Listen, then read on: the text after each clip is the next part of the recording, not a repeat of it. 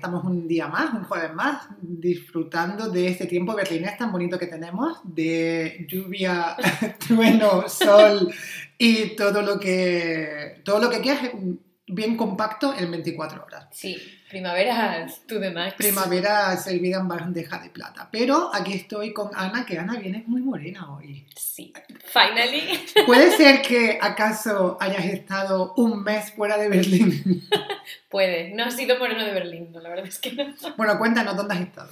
He estado un mes en Canarias. Vaya, vaya. ¿En, qué, ¿En cuál de la isla has estado? Hemos estado en Lanzarote y en Fuerteventura. Muy bien. ¿Y cuál te ha gustado más? Mm, la pregunta del millón. A mí personalmente Lanzarote. Sé que esto es un poco controvertido, pero me han gustado mucho las dos, ¿eh? tengo que decir. Pero Lanzarote como no sé, ha sido como, es más diferente también a lo que estoy acostumbrada. Yo, yo no he estado en Fuerteventura, yo he estado en Lanzarote y tengo que decir que quedé asombrado por la, por la belleza isleña de Lanzarote. Aunque en muchas partes de Lanzarote me recordaron Almería, también lo digo. Pues entonces Fuerteventura... Mm. Fuerteventura creo que se parece aún más porque es mucho más de, desértico, mucho más de tierra, ¿no? Eh, en Lanzarote se nota mucho más el carácter volcánico, ¿no? Porque hay muchas más... Hay muchas más zonas que son como negras. Exacto, sí. Pero yo me acuerdo de ir por la puerta del sur, por la zona del Timanfaya, hay explanadas que eso es como Mordor. Sí, o sea, todo rocas. Es súper bonito. Ahora que has dicho Timanfaya, yo fui a Lanzarote con mi amiga Cecilia y me hacía mucha gracia porque decía, ¿cuándo vamos a ir al Jumancaya? Y yo nunca sabía lo que estaba diciendo. Porque le decía el Jumancaya y decía, ¿pero qué estás diciendo? Y yo pensaba que eso era una cosa de Lanzarote, el Jumancaya, hasta que descubrí que estaba diciendo el Timanfaya, que por supuesto yo sabía que era. Así que nada. Pero bueno, no vamos a hablar de Canarias hoy, aunque Da para. Deberíamos hacer un episodio sobre Canarias. Da para episodios, sí, porque además ya hemos hecho varias visitas a Canarias y nosotros nos Tenemos gusta. información. Nos gusta, nos gusta Canarias, pero bueno, será para otro momento. Pero hoy vamos a hablar otra cosa y para introducir el tema de hoy te voy a hacer una pregunta, Ana. a ver. Házmela. a ver, Vamos a hablar, no vamos a hablar de Canarias, pero la pregunta me voy a remontar otra vez a Canarias, pero por última vez hoy. Quizás. Quizás. A ver, ¿cómo viste la gente de Canarias? Esa es mi pregunta. ¿La gente en Canarias o la gente de Canarias? You pick. Your choice. Yo creo que la gente de Canarias. ah, vale. Porque la, gente... de Canarias en Canarias. Mm, ok, porque la gente extranjera en Canarias se viste como la gente extranjera en cualquier otra parte donde haga calor. Es decir, mal.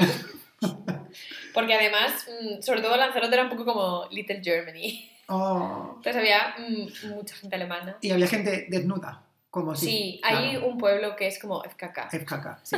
Les encanta. Por el que solo pasamos, pero porque no queríamos ir a la playa, pero hay, todo el mundo es como Yoda. con sus arruguitas al sol. Pero la gente de Canarias, no te sé decir, visten, es un poco como functional, pero en verano. O sea, ¿tú crees que tenemos un, estilo, un estilo veraniego práctico? Sí, práctico, veraniego. es la palabra, exacto. O sea, hay muchos. Es que esto es una cosa muy de España, tanto peninsular como de Canarias, que la gente viste como deportiva en general. Sí, sí. hay mucho legging, mucho. A la gente le gusta ir cómoda. Sí. Yo creo que también priorizan la comodidad y la ropa práctica antes que pues, la ropa visualmente. La ropa elegante. Bueno, ya sí, aparte de elegante, visualmente apetecible. Esto es verdad. ¿Tú dirías que hay mucho decatlón? Mucho, mucho decathlon. Hay mucho decathlon, pero es que en España hay mucho decathlon. En España, Es, en España es muy de decathlon. Sí. Sakalenji sí. es un top ventas. Pero luego, otra cosa también es, sobre todo los chicos utilizan como el bañador como prenda de vestir. Ah, utilizan el bañador en su día a día, aunque no vayan a la playa ni a la piscina. Sí. Eso también. ¿Y tú crees que llevarán ropa interior debajo del bañador? Siempre. Esto es una cosa El calzoncillo tiene que estar debajo del bañador, ¿verdad? Si es de Calvin Klein o de Don Algodón. Porque tienes que enseñarlo un poquito, no vas a ir. Eh, claro. ¿Qué cosa es? Eso, eso yo no lo he visto fuera de España, fíjate. Lo del. Igual es algo. O español o mediterráneo, porque sí que me imagino un italiano con el con el calzoncillo debajo del bañador. Pero no me imagino a un alemán, porque el alemán directamente se quita el bañador.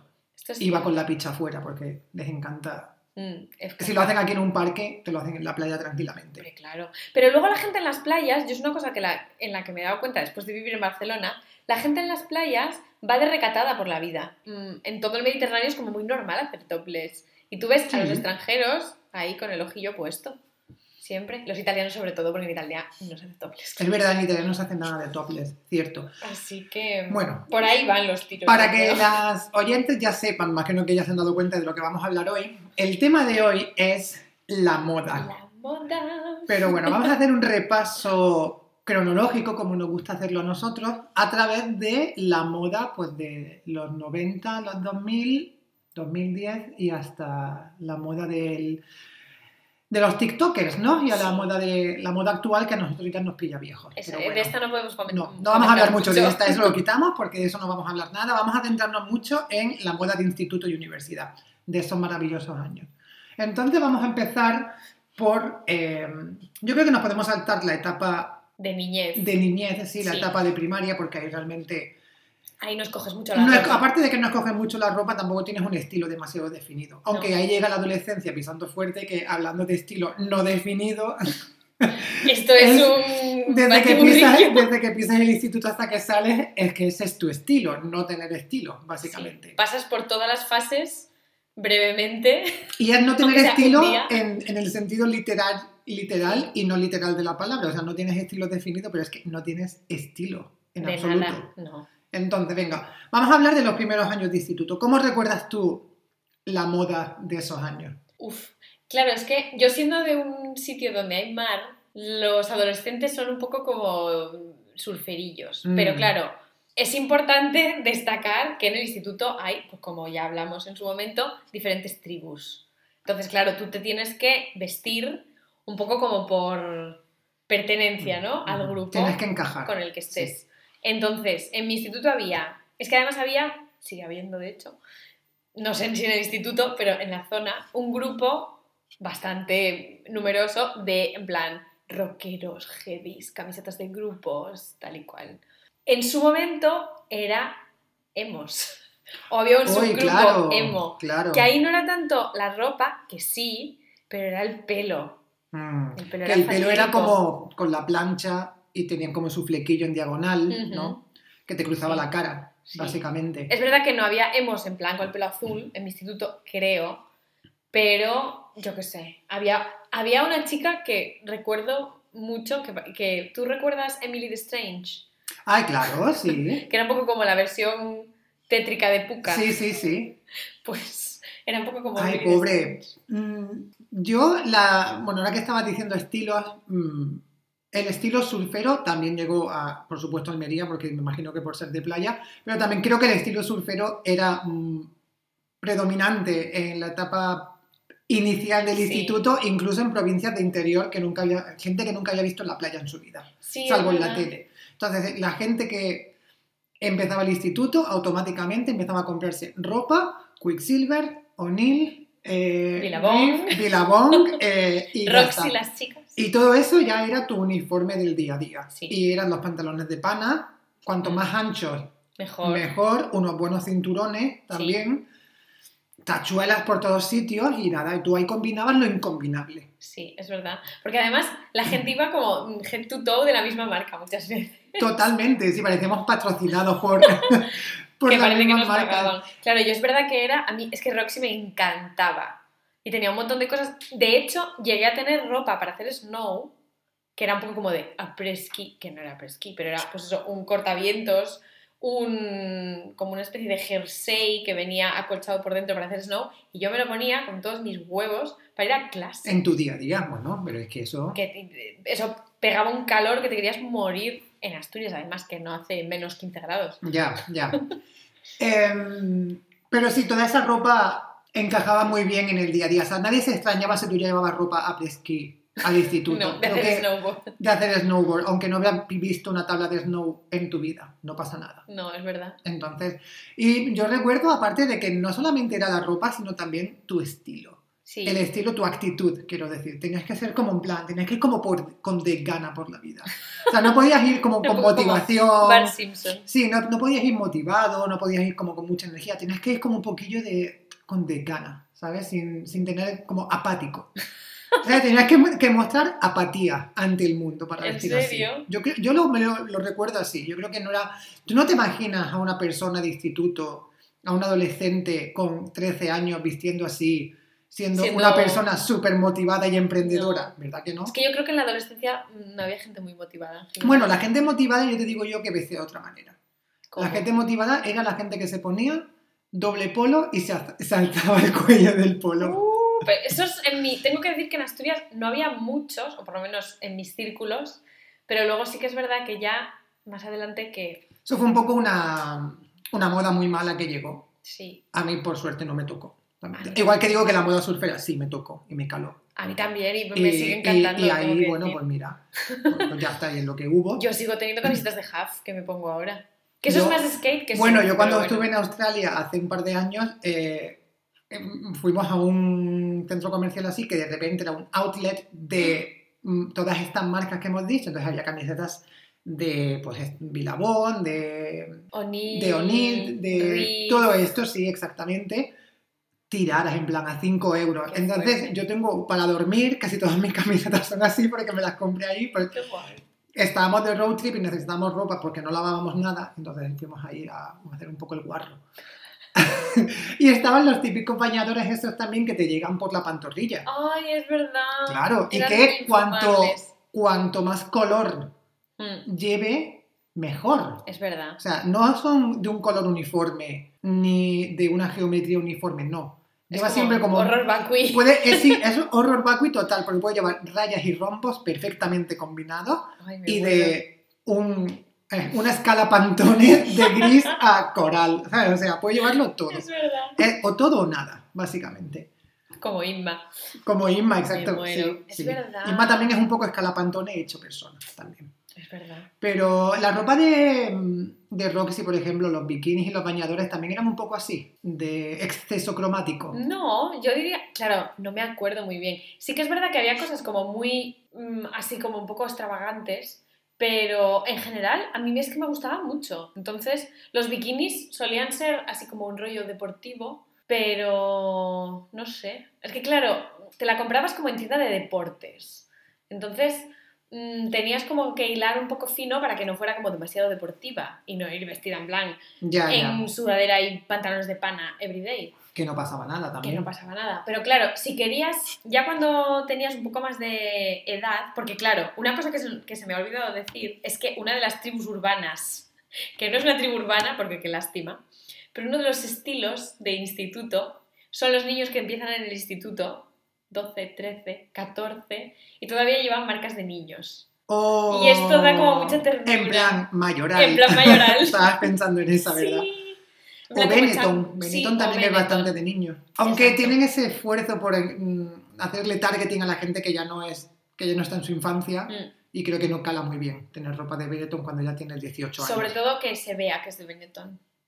No, yo para mí eso no, no, no entra bien. Es verdad. No. Pero yo tenía ropa de Benetton ya un poco más mayor, diría. Pero claro, no la tenía con el símbolo, sino que yo que sé, a lo mejor tenías una camiseta básica blanca, cosas así. Ya, ya. Bueno, Pero- tener básicos no, no importa de dónde sean. Pero sí, era, es una cosa que a mí como que me llamaba mucho la atención, los niños que seguían vistiendo de niños. Pobres, pobres. Pero una cosa de las que me acuerdo, que claro, justo empezó a pasar cuando nosotros estábamos en, bueno, nosotros hablo de las chicas, estábamos en el instituto, fue que de repente se pusieron súper de moda, no solo las Buffalo, que vale, plataformas, imposibles de llevar, o las Art, que eran esas botas como pezuñas de dinosaurio, pero también se empezaron a llevar las, unas botas que se llamaban Destroy. No sé si tú te Uy, recuerdas no, no tengo ni idea de lo que me hablas. que tenía mucha plata, una plataforma de madera bastante gruesa y luego también tacón. Entonces, claro, tú tenías como chica que hacer el equilibrio entre la ropa de Roxy y de repente mm, tacón y falda. O sea, es que era maravilloso el, las combinaciones imposibles. Sí, La Era- la- era- es que todo valía, es que daba igual, todo Sí, valía. Y era muy fácil innovar, también te lo digo. eso también. Era es muy cierto. fácil romper el marco marcado por la... El marco marcado, o sea, hola, hablo bien. No, pero era muy fácil eh, romper ese, Como la norma, definido, esa norma sí. establecida por, pues no sé, una tribu urbana, como estás diciendo, mm, como los surferos o como los emos, Hmm. y ser un poco transgresor y crear una corriente derivada de esa moda. Quizá con los emos no era tan fácil, No, pero con los surferos y esto yo creo que sí, que ahí Sí, era porque como más... podías tener como subtipos de repente. Sí, era más flexible todo. Había un surfero mm, un poco mezclado con punk rocker. O- Exacto, sí. Que ese también es un estilo con el que yo me identifico, porque mi evolución fue un poco de eso, de esa ropa en plan ancha y horrorosamente cómoda, es verdad. eh, a pasar un poco a esa fase entre punk, rockero, Mm. barra Abril Lavigne hecho niño. Es que ¿sabes? Avril Lavigne estaba pensando en ella antes cuando hablamos de Billy Strait. Es que es un poco de daño Sí. al- a las La apariencias moda, de... Ahí ya estábamos con los 16, 15, 16 años. Ahí ya estamos un poco más crecidos. Sí. O sea, de, de esta moda de surf, a lo mejor de 12 a 14, quizá 15, yo evolucioné un poco hacia esa moda Abril Lavigne ya con los 16, me parece. Yo creo, yo creo que menos. Porque de hecho recuerdo, había una niña en mi instituto que se creía Avril Lavigne. Pero éramos más pequeños. No, más bien yo- 14, 15. Ah, pero tú eres más pequeña que yo. Claro. Uy, mentira, tú eres más vieja que yo. Te te has escapado. Se me ha escapado. Pero sí. No, claro, yo estaría a lo Llevamos mejor un par de. un- una, claro, yo para mí un que año más que. Claro, yo a lo mejor estaba en cuarto de eso primero y tú a lo mejor estabas en tercero o así. Sí. Es verdad. Puede ser, encaja. Porque además en aquella época yo recuerdo que eso, a mí Avril Lavigne es verdad que sí me hacía gracia la ropa que llevaba, pero es que claro, luego tenías mm, todas las versiones más baratas. Pero tú, una cosa, con una pregunta ahora. Porque claro, abrimos el melón de Abril Lavigne y esto puede dar ya para el resto del episodio. Venga. ¿Tú sucumbiste o gente de tu entorno sucumbió a la moda entre mujeres? También entre hombres, pero yo creo que esto caló más en mujeres. De ponerse corbata para salir. No. No. No rotundo, No rotundo. pero De mi tú, círculo cercano, nunca. nadie. No. Fíjate, yo creo que eso es una cosa eh, que afectó dramáticamente, Sí. eh, al menos a donde yo vivo, porque... Y ¿En mis amigos que me escuchen se sentirán totalmente Ah. identificados con esto. Qué fuerte. Claro, o sea, salir con una corbata era como, ok, estaba como totalmente aceptado. ¿Una corbata de tu padre? Una corbata cualquiera, no una corbata de esas, una- no una corbata de boda, evidentemente, Qué pero una corbata, pues no sé, a lo mejor negra, fina, o una corbata, de- suele ser como mm, monocolor, ¿sabes? Sí. En plan, de un color liso. Esto sí la recuerdo que las vendían en el Claire's. Corbatas en plan como para ponerte como... Y seguro que las vendían como si fueran calcetines, en plan que te podías comprar un pack de tres, Seguro. de tres colores diferentes. Pero es cierto que, o sea, no tengo en mi mente a nadie que nunca llevase corbata. Esto, claro, aquí quede por delante que yo soy de un pueblo pequeño, que claro, puedes innovar hasta un punto. Quiero decir, yo que llevaba, de- tenía una camiseta que me encantaba, de New Yorker, además, amarilla, con unas letras, no me acuerdo qué color eran, negras, que ponía, que era de los Ramones, y ponía Cava Cava Hey, Ajá. eso ya era mucha innovación. Porque la gente decía, ¿dónde vas con eso? ¿Ay, qué pone? Ahora me tiene, bueno, ahora quiero volver a lo de las camisetas de grupos. Uh, Pero antes de eso, para cerrar ya el capítulo de las corbatas, ujú. yo también soy de un sitio muy pequeño y la Y gente innovaba, la gente innovaba mucho, pero claro, de, de tanta innovación salía un cuadro picasiano cada vez que salías por un sábado por la noche porque tenías Fuerte. en el mismo sitio haciendo botellón en la calle, tenías a gente que era como muy rockera que vestía de negro, tenías a los Esto sí. surferos, tenías a, la- a los Abril Lavigne, tenías a todo, Sí. Todo el mundo era todo el mundo estaba mezclado y bueno, y los chonis, por supuesto. Uh, es que esto, esto ya esta- es, esto es un este melón melón mucho más mismo. grande. Entonces, estaba todo ahí mezclado, pero claro, al final cada Había uno, mezclas claro, había- no se mezclaban las cosas, pero al final cada uno siempre tiraba como hacia su madre nodriza, ¿sabes? Todo el Sí. mundo volvía a casa y Es todo el verdad. mundo volvía con un poquito con su tribu. Sí. Pero lo de las camisetas de, de música. Ujú. Tengo que decir que Pull and Bear, también llamado Pull and Beer por, En aquella por época. el 60% de la población española, Sí.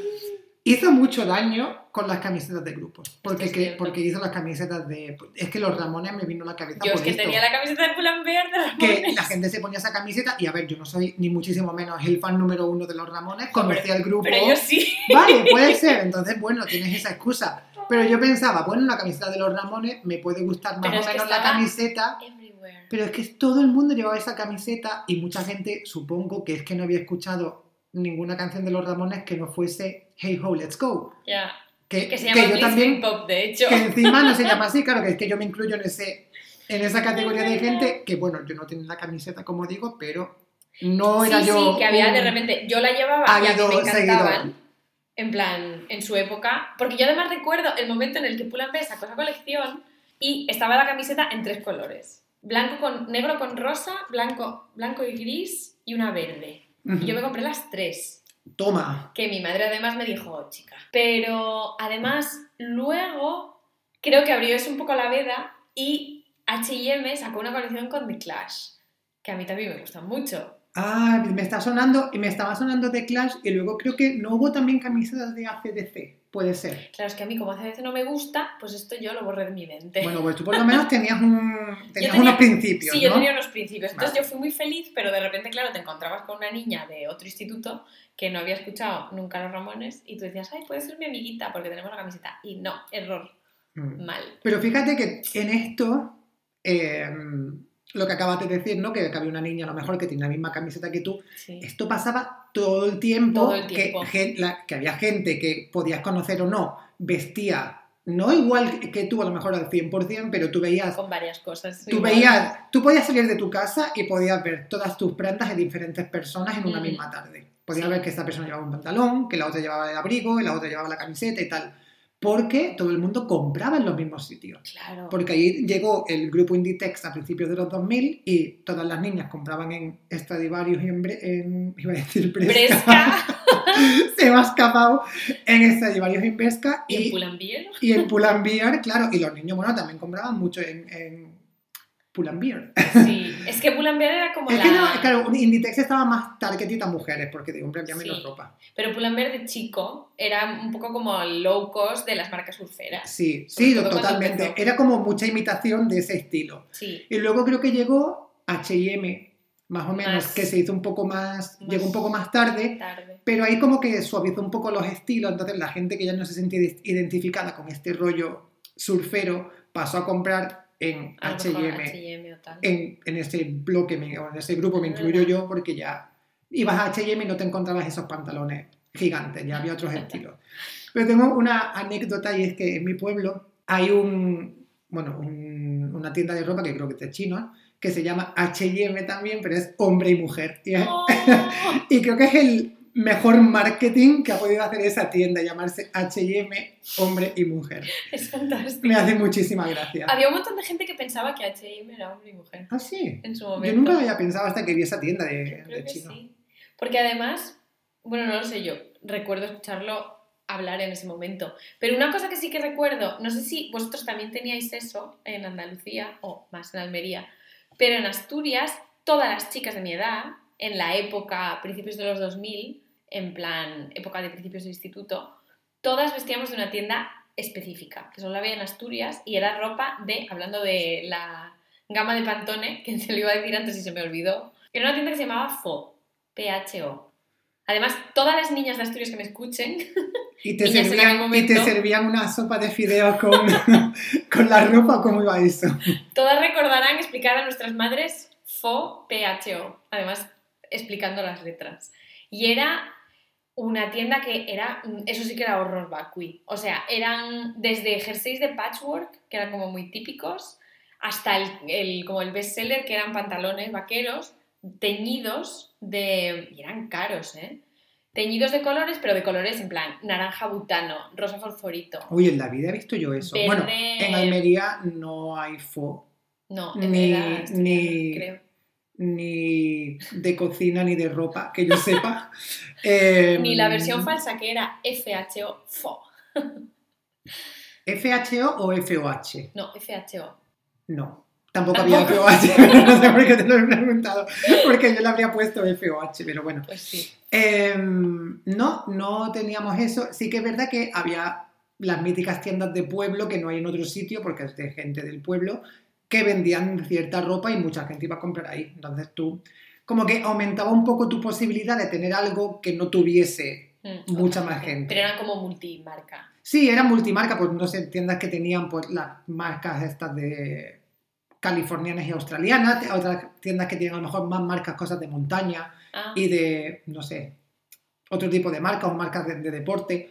Pero no, no teníamos, no tuvimos fo. Es que claro, Ni- Fo era su propia marca. así. O sea, Ah, que era su propia sí, marca. Sí, sí, No, claro, no, era la para tienda. nada. O sea, la tienda y la marca. Lo que yo te digo eran tiendas que traían marca, no tenían marca propia. Me encantaría tener una foto sobre esto. O de Pues esto. igual, Pero- si tiras de meroteca encuentras algo. Pero las tendré en alguna parte de mi ordenador de sobremesa. En el disco sé. duro, en un disquete.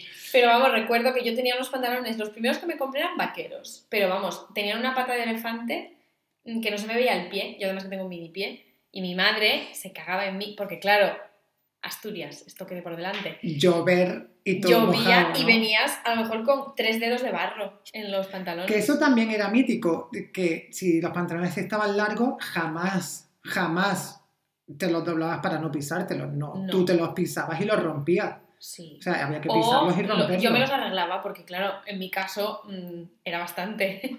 Hombre, no, si, si era una palma, no, pero Pero Si era un- nunca, un nunca los he- dedo. de doblado era de pringadísimo. exacto, si ibas con el pantalón doblado eras un pringao. Sí. Entonces tenías que dejar que arrastrase y que eso fuese como Deshaciendo. deshaciendo un poco el tejido. Y, Qué ya- desastre. y era cuando dijiste antes también pantalones vaqueros. eh, fíjate que en- en- también en mitad del instituto, los pantalones vaqueros que se ponía la gente, cuanto más desgastados eran. ¿Te acuerdas de esa moda? Sí. Que eran muy choni. Moda de italiano. Moda de italiano total. Era cuanto más desgastados mejor, cuanto más apretados mejor, que se te viese el cinturón y era como, uy, Era como moda de hombres y mujeres también un poco. total, total. No recuerdo fue, en qué año empezó hombres y mujeres, pero yo creo que estaba en instituto. pues sería 2000, no, yo creo que fue más tarde, yo creo que estábamos en la universidad. Búscalo. Yo voy a decir 2007, Vale, yo porque voy yo a tengo decir... como el principio de la universidad en mente. No, yo voy a decir 2005. Te has Vamos pasado, allá. yo creo que te has pasado. Vamos a ver. Tan, tan, tan, tan. Primer episodio, ni tú ni yo. 2008. Uy, ¡Qué bueno, fuerte! ni tú Pues ni no. yo, pero todos podemos estar de acuerdo en el que yo he acertado más que tú. Pues sí. Pues ¡Qué está, fuerte! Pues yo pensaba que estaba que no estaba en la uni, pero bueno, me equivoqué. Bueno, una, una de tantas, pero bueno, por lo menos lo he podido aquí comprobar delante de nuestra fiel audiencia.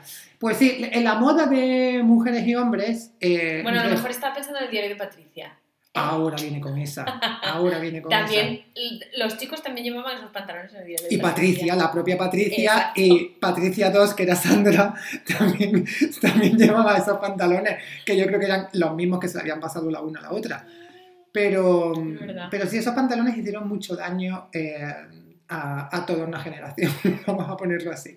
Es que el fitting en los 2000, claro, Duro. estaban los pantalones estos que yo esto lo descubrí hace relativamente pocos años. Que claro, ese fitting de la, de la cintura de los pantalones o de la cinturilla en la cadera, que empezó porque uno de los que los hacía era Alexander McQueen, que los hacía Ujú. súper bajos, en plan que se veía las partes pudendas. Es que ese fitting era infumable, no te, no te podías sentar. Eran los pantalones que hoy se pone Samantha Hudson tan guapamente, ¿no? Porque son de Sí. esos detalles de tiro bajo. Claro, pero yo Pero recuerdo... a Samantha Hudson le queda muy bien, ¿eh? ella sabe vestir, sabe llevarlo Sí. muy bien. Pero yo recuerdo, mi madre tenía un trauma con esto. Yo creo que ella da gracias cada día que yo fuera una niña y los llevase rayando. Pero, Rayando el sol. pero es que había niños que los llevaban por debajo del culo. Bueno, claro, y cuanto más se te viesen los calzoncillos, mejor. Y además calzoncillos Mejor. apretados. Hombre, Mm. nunca eran calzoncillos. No, bueno, yo Los vi- boxers no se llevaban de aquella, ¿no? Mm, en es, mm, es que como... Yo creo que los dos se llevaban, fíjate. Porque yo recuerdo que había gente que llevaba boxer y había gente que llevaba eh, el slip, ¿no? O el otro, El pegadito. el pegadillo, sí. El que es como de algodón así Sí. pegado, ¿no? De, como, sí. Pero no, yo recuerdo los dos, ¿eh? Porque recuerdo... Que, porque había sí. una marca que ponía uno. Bueno, uno es una marca mítica de esa, de esa época, claro. Que además se te tenía que ver la gomilla, como decíamos antes. Mm, sí, sí, se tenía que ver. Si eras chico este y si eras chica, la gomilla de esta. Que a ti también se te vería una vez seguro. No te escapas. alguna vez. Porque hablando de esto, una cosa que era un poco como el paso de niña a adolescente, esto es también muy woman specific, eran los tangas con cosas de dibujos animados. Como Puka o. Pesadilla en el Street o las Es supernenas. que yo tengo las supernenas en mente, no sé por qué, cuando has dicho Yo eso. Puka, por alguna razón. A mí me regalaron mis amigas un tanga de Puka. Y lo sigues teniendo a día de hoy. Me imagino que no. No, no, no, no. Además a mi madre Busca le bien. horrorizaba. Busca bien. No, no, no. Yo creo que seguro que no. Es que además yo odiaba Puka. Nunca me gustaban las cosas japonesas. Y de Bueno. repente mis amigas me regalaron eso. Y nosotros, creo que hubo una época que nos regalábamos tangas entre nosotras. Porque yo recuerdo a otra amiga le regalamos uno de. Pero el pero si me contaste a mí y a toda la audiencia que en el amigo invisible te regalaron una braga y te escandalizaste. Y ahora vienes diciendo que, que os regalabais tangas. Pues, ya, pero son mis amigas de toda la vida. Bueno, pues seguro que la que te No, un desconocido. Desconocida en este caso. Bueno, tan Ya, desconocida además- no sería. Nosotros en la adolescencia estábamos curadas de espantos. No Eso me sí, digas eso por sí. qué. Eso sí, pero bueno, vamos a decir una cosa. Bueno, vamos a hacer una cosa más Mm. que decirla. O vamos a decir lo que vamos a hacer. También. Vamos a ir dejando eh, la. ESO detrás. Que nos falta un grupo por comentar. ¿Qué grupo? Los chonis. Venga, vamos a hablar primero de los chonis y luego vamos a dejar un poco el instituto atrás porque es que tengo varios, varias tribus de universidad que, que Uh, quiero es que sacar. estas hay que sacarlas ya. Necesito ya desahogarme con esas. Vale, podemos utilizar los chonis un poco para hacer el de impasse. transición, venga. Sí, porque al final la moda choni no cambiaba mucho. Porque los, chonis instituto no a la iban a la- uni. porque los chonis tampoco iban mucho a la universidad. Esto también. Vamos a ver. Entonces la moda choni es un poco mm, una continuación, un continuo. Es un continuo que siempre, siempre está ahí, siempre está igual, o más o menos igual. y no, cambia tanto. No. Porque los pantalones esos de tiro bajo siguen existiendo. Los leggings, a lo mejor. Con por- falda encima. Uh, sí, pero ahí las que no éramos chonis también caímos, ¿eh? también te lo digo. Mm, ¿Qué más? Las cazadoras esas con... No, las camisetas con strass, También los chokers, los chokers, yo qué sé, las medias de rejilla. son- es verdad. Pero eso también era bastante punk, ¿eh? Sí, Eso era también un poco claro, depende de cómo las combinases. Es que la, sí, el estilo y la combinación ahí mm, marcaba la diferencia, ¿no? Las que sí que eran choni, sin ninguna duda, eran las medias color carne. Ahí yo, ahí yo no puedo opinar. mucho. Ahí yo no puedo opinar, no lo sé. ¿Y de chicos? ¿Hay alguna moda así choni que tú recuerdes? Estoy pensando, ¿cómo se vestían los chonis? Me imagino que... eh, estoy, déjame que piense. Yo creo que era como un poco la época o la tribu surfera de la que estábamos hablando, pero venida menos. Porque yo Claro. creo que vestían un poco así, como con cosas anchas, pero no le tenían miedo, por ejemplo, a ponerse una sudadera que llevas una letra china gigante. Ah, no, ¿sabes? las letras chinas. O ponerse una sudadera de El Niño. Hombre, Entonces, el niño, sí. entonces era como ese tipo de moda que te podían poner unos pantalones que cuadraban bien, pero ya el resto del conjunto pues lo delataba y decían, claro, si te pones una sudadera de El Niño o, pues no sé, de tal, pues ya es que eres choli. Es que encima es la, yo es la primera tribu que recuerdo, o el primer, no sé, grupo social que recuerdo que llevaban chandals emparejados, lo de arriba con lo de abajo. La- Chándal enteros. Y eso en su momento, dependiendo de pues, si era de capa o de umbro, eran un poco ya rozando la Qué marginalidad. mítico Umbro, se me había olvidado por completo. Mi novio se acaba de comprar una sudadera de umbro y yo pensé... Pero eso existe "Bueno, todavía. Sí. A Matías tenemos que hacerle una intervention. Que de normal viste bien, pero... Te va a decir que de me viste muy decía, "Ah, bien. Me recuerda a mi adolescencia, digo, normal. Claro, y no, no, es, no es algo bueno quizá. Porque además, yo lo que recuerdo, una cosa con, que pasaba con estas marcas es que de repente, pues eso, pasa, sobre todo en el momento chándal, pasabas del chándal de táctil al final, que esto nosotros nos tocó un poco Ujú. tangencialmente, a los chándals esos un poco como con cosas de strass, que eran como los más chonis. Y luego ya había un subgrupo, que no sé si lo había en Almería, pero en Asturias de luego sí, que eran los chonis que tiraban más hacia el hardcore. Los chonis Define hardcore. En plan, que escuchan hardcore. Pues... Ah, mm, bueno, pero en plan los chonis tipo... Los chonis de la ruta del bacalao. eh, vale, los chonis sí, del parking. Sí. En plan, pues que llevan Alpha Industries de repente. Claro, ese, claro, sí. Fishbone. Sí. ¿No había una marca que se llamaba Rottweiler? Hostia, es verdad. Que salía como ya un está, es que claro, ya sé. Y que, se, de manga corta. y que se ponían mucha gomina en el pelo. Mm, y, se y el lo- pelo para arriba. arriba, claro, Sí. cuanto más para arriba mejor. Exacto. Entonces, de repente, estos mm, llevaban marca, o sea, marcas o ropa tal que a veces rozaba un poco el neonazismo. También un poco, pero de repente eso combinado Pero yo creo que lo hacían, lo hacían inocentemente, ¿no? Sí. No estaban haciendo... Yo creo que no que se querían ver reflejados en nada, sino que... Pero es verdad ve- que los ellos veían algo, yo creo que no, veían algo, les gustaba y se lo compraban. Yo recuerdo un look muy concreto ahora mismo de una persona, que no diré quién es, con una camisa de manga corta de Rottweiler, con el perro.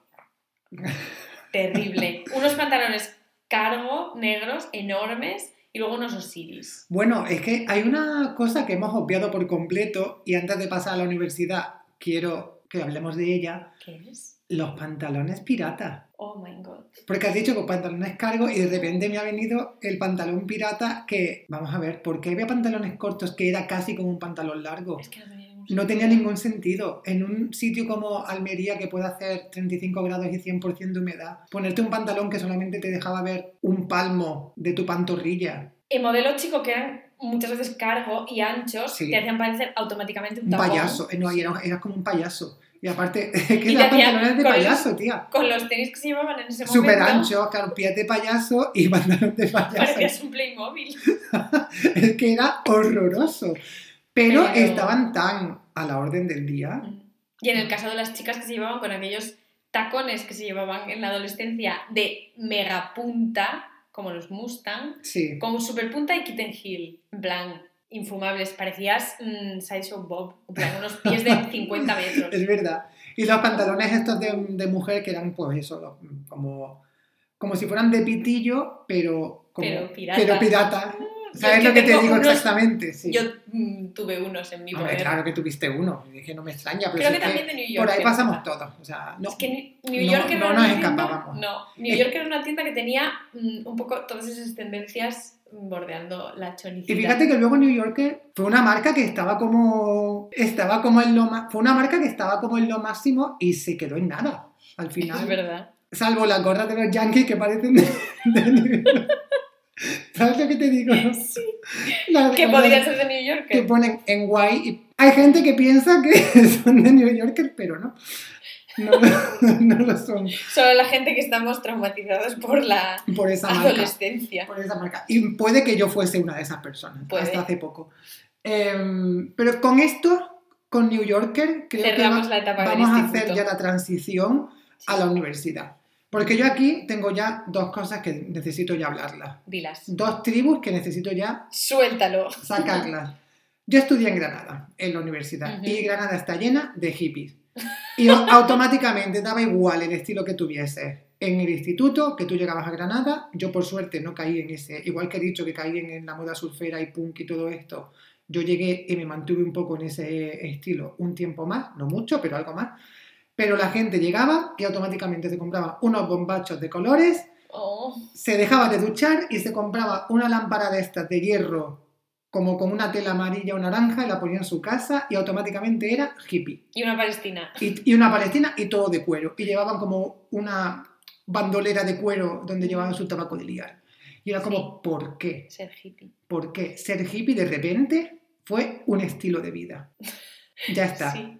Esta gente que nunca había visto un hippie en su vida, tío. Pues eso a mí una cosa que me... Yo nunca había visto un hippie hasta que, hasta que salí Hasta que de- llegaste a hasta que me fui a la universidad y de repente es que era el- la tribu urbana, no te voy a decir mayoritaria porque eso es una exageración, pero bastante predominante. Qué fuerte. Sí. Claro, es que donde yo estudié no había tantos hippies. Imagínate, en la dehesa de Salamanca Ahí habría habría Otra cosa. otras cosas. Como toros y Uy. todo lo que mm, se revuelve alrededor de los toros. Entonces, claro, la tribu urbana top one en Salamanca eran los cayetanos. No se llamaban cayetanos por aquel entonces, no, no, sino que eran eran pijos, pijos y ya está. Pero sí, o sea, desde el doble polo, que esto era un classic, hasta, Con el cuello hacia arriba por supuesto, y náuticos. Oh, sí. Y hasta, bueno, las banderas de España, por supuesto, de pulsera, los cinturones esos trenzados, Ah, y ya el polo lo por dentro de los vaqueros, Ya sé lo que dices, que sí. te automáticamente hace que parezcas Julián Muñoz, y mm, el símbolo de polo Ralph Lauren del tamaño de tu cabeza, más o menos. Cuanto más grande fuese el caballo, más imbécil era, yo creo, sí. sí. Burro grande, ande Ande, no ande. ande o no ande, total. Yo recuerdo fotos en el 20 que mm, el polo de Ralph Lauren era el más grande de la foto. O sea, Sí, muy heavy, sí. ¿eh? Recuerdo esa, no sé si, no sé por qué le pasó a Polo Ralph Lauren que dijeron, hemos tenido una idea maravillosa. Vamos Vamos a vamos este a polo". maximizar el logo lo máximo que podamos. Eh, maximizar lo máximo, no sé qué me pasa hoy, pero vamos- a agrandar Es que me el logo lo máximo esa reunión. y, y todo el mundo, sí, sí, sí, súper buena idea. Me imagino a alguien como abriéndolo, ¿sabes? Como cuando Pixelado, estiras una imagen. súper pixelado y diciendo, venga, pues así. ¡Qué desastre! Y, a, lo y a la gente le pareció bien eso. Sí. Me parece una cosa eh, horrenda, No me horrorosa. es que no me. Horrorosa. Y luego los que eran ya... mm, es que dentro de la tribu de los pijos había los pijos, como decía una amiga mía, que se creía que tenían 50 años, aunque tendrían a lo mejor 18. Y eran los mm, que llevaban cosas de Pedro del Hierro, O la, que- la gente que compraba en corte fiel. con 18 años. Niños que compran en corte fiel. Y era como, de Sí. repente, mm, una persona Y en en, un bar de la uni... ¿Cómo se llama esta tienda también que es un poco rancia? El ganso. Ah, Uf, también. No, pero otra de, de. Joder, se me ha ido el nombre. De. No, es que me sale unisex. No, un de Inditex. Una de Inditex, Dutti. esa, sí, Máximo Duty, que también es bastante rancia. De hombres sí, de mujeres me gusta más. Pero de hombre es un poco corte fiel. Así como de señor. Es un poco de señor, sí. Es como de, de señor divorciado en su treintena, diría yo. Es que, claro, en Salamanca, tú te imaginas, yo me imaginaba llegar allí que todo el mundo vistiese como, ¿sabes? El príncipe Felipe, el que se ha muerto, el, el Ah, marido sí, de Isabel sí, de Inglaterra. sí. Y no. Ahora, ahora que lo estoy pensando, yo creo que tengo un bañador de Máximo. Yo No sé por qué odias Massimo Dutti. No, no lo odio, pero yo creo que es un No es poco... rancio. No es tampoco moda juvenil, de que tienes 20 años, estás en la universidad y me voy a No. comprar moda, o sea, me voy a comprar ropa Máximo Duty. Eh, no, Esto es cierto. Máximo Duty. He dicho máximo. Máximo Dutti. que tengo lo de ampliar el logo al máximo. Que, que yo creo que tengo un... eh, Ay, que me... tengo, tengo un bañador de Máximo Duty que, pero me compré en un aeropuerto porque iba, de hecho creo que iba a Lanzarote y creo que me, se me olvidó un bañador Ah, bueno. y me compré un bañador rojo entero, liso, bonito, ¿eh? Mm. Muy vigilante de la playa. Oye, pues mira, Sí. sí. Otra que era también muy clásica, pero también era un poco borderline, era Tommy Hilfiger. Que sobre todo, Mm. claro, las niñas, mm, sobre todo la llevaban las muy pijas. Pero Sí. yo recuerdo que tenía unas cuñas muy bonitas de Tommy Hilfiger. Pero es verdad que, claro, ahí si ibas con la bandera esa de Tommy Hilfiger hasta en la cabeza, pues claro, Ya. igual era un poco too much. Ya. Yo de estas marcas en plan Polo y Tommy y tal. Pepe Jeans. Hostia, Pepe Jeans. Esa es Pepe otra. Jeans es un poco igual Esa, vuelta pero- al instituto. Claro, yo te iba a pero- decir que esa es muy diario de Patricia. Mm, sí, Me recuerda absolutamente al diario de Patricia. Pero mm, no, las marcas así americanas tipo Tommy, Polo, yo la consumí bastante cuando viví en Estados Unidos porque era la ropa que te podías comprar barata. claro, es verdad. Y, y, joder, o sea, al final es ropa que está que es buena, de buena calidad, pero claro, así me convertí yo en un señor de 50 años el año que viví allí, porque claro. fuerte. Pero esto eh, ya fue después de la uni. Sí, sí, justo a terminar la uni, sí. Que yo ya tenía en ese entonces 50 años, tanto, tanto de apariencia como mentales. Como de estilo. Sí, eh, pero yo he empezado hablando de la universidad diciendo que quería sacarme dos cosas y, y hablar de dos tribus. Una era la que tenía muchas ganas de decir, que eran eh, Los los, hippies. hippies. Y otra va muy encaminada por los cayetanos, por los pijos que tú has dicho, porque en Granada, en la universidad, es que era muy claro, podías ver de manera muy evidente quién estudiaba. Pues filosofía, política, eh, trabajo social, todo esto, pues los hippies. Y luego la gente que estudiaba economía, derecho y dirección de empresas, que además era una combinación como muy mítica, Sí, que era gente que vestía de, pues eso lo que hemos dicho antes, de náuticos, de camisa o de polo con de este para arriba, ¿sabes? Y que una cosa que a mí me fascinaba, las niñas iban a clase en tacones. claro. Eso es una cosa que yo No, pensé sí. en qué momento es necesario ponerse un tacón para venir a la facultad. Esta tribu era, existía en Salamanca también. Pues eso, para mí, y además como era, era como, como eh, una disociación muy grande, porque tenía a los hippies arrastrados que no se habían comprado ropa, salvo el primer día de universidad que invirtieron 3 euros en, Los pantalones en cagados. 400 gallinas, que era una tienda hippie de allí, y se habían comprado tres prendas a euro cada una, y luego tenías el otro extremo, que era gente pues que evidentemente pasaba mucho tiempo mirándose al espejo. Y todo estaba muy premeditado saliese peor o saliese mejor el resultado, pero lo tenían todo como muy milimetrado. Sí, sí, en Salamanca lo mismo con las niñas. Es verdad que, claro, también tenía como una cierta ciertas connotaciones, ¿no? En plan, pues iban a según qué carreras, estaban en según qué residencias, normalmente de monjas. O de, También. O de monjes. o de Curas. mon- Curas. Entonces, pues eso, era un poco... Aunque había de repente una pincelada de un surfero por aquí, un... Pero esa gente ya se allí. quedó atrás, en- Estos no eran mayoritarios. se quedaron atrás luego. No, te- Luego- no encontraron su sitio ahí. No, pero yo creo que la otra tribu mayoritaria, que por lo menos en Salamanca sí que la había, eran los indies. Que ahí... Claro, es que yo me, me considero de- dentro de ese grupo en la Sí, universidad. eso es Yo ya Yo evolucioné ya de, evolucioné a... de punk a, a gilipollas, a vestir como un indie, porque ¿cómo visten los indies? Pues como, como gilipollas, vamos a decirlo claramente. sí. En Porque- plan, es el pureteo, pero mm, de repente... Claro, el problema con los indies, yo, o con la manera de vestir indie, entre comillas, es que en ese momento, mm, ¿qué era? Llevar gafas de pasta, acuéstate. Como que no había nada que fuese específicamente indie, pero mm, chapas en la chaqueta vaquera. Yo qué sé, esas cosas. Que yo fui la primera que me puse chapas en la chaqueta vaquera. Esto Pero lo es, tengo que, que, decir. pero es que vamos a ver, para ser indie, yo te he dicho dos, dos elementos básicos de cualquier indie.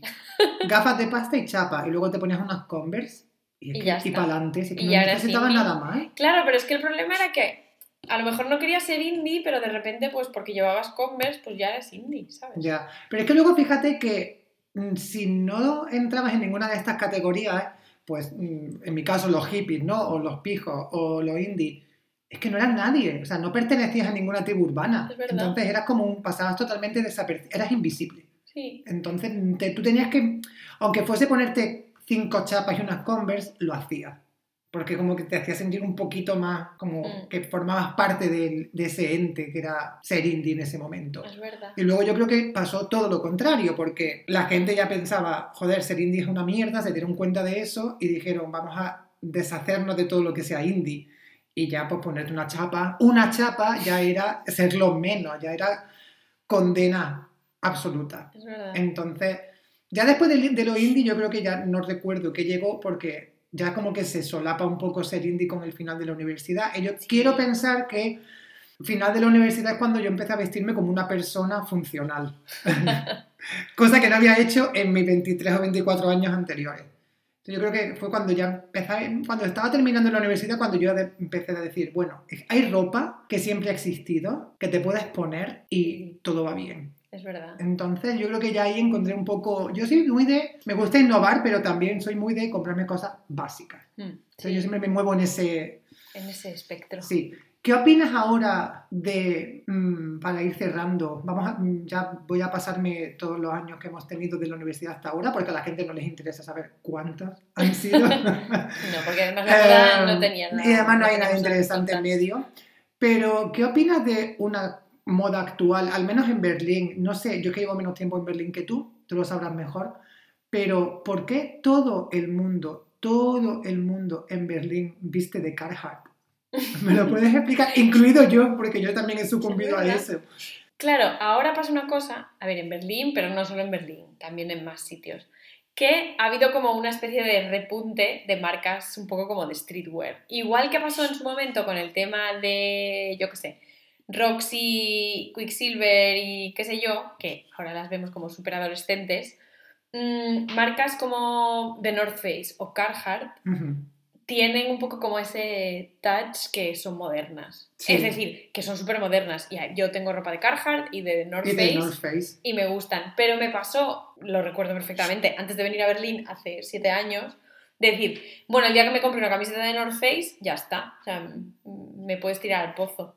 Y ya lo has hecho. Y ya lo he, bueno, hace años que lo he hecho ya. Y tengo muchas cosas de The North Face que me gustan mucho. Patagonia, lo mismo. Igual, estaba, ya pensé en Patagonia cuando has dicho The North Face.